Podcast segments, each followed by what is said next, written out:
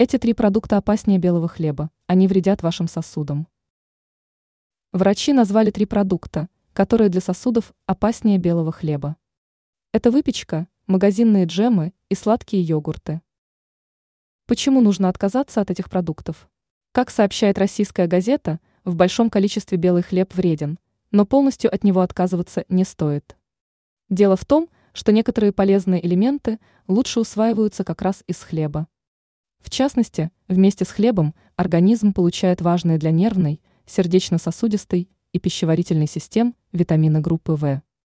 А вот от выпечки, джемов из магазина и сладких йогуртов точно нужно отказаться.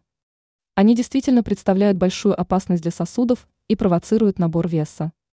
Ранее мы рассказывали, какие продукты нужно есть зимой, чтобы чувствовать себя энергичным и полным сил.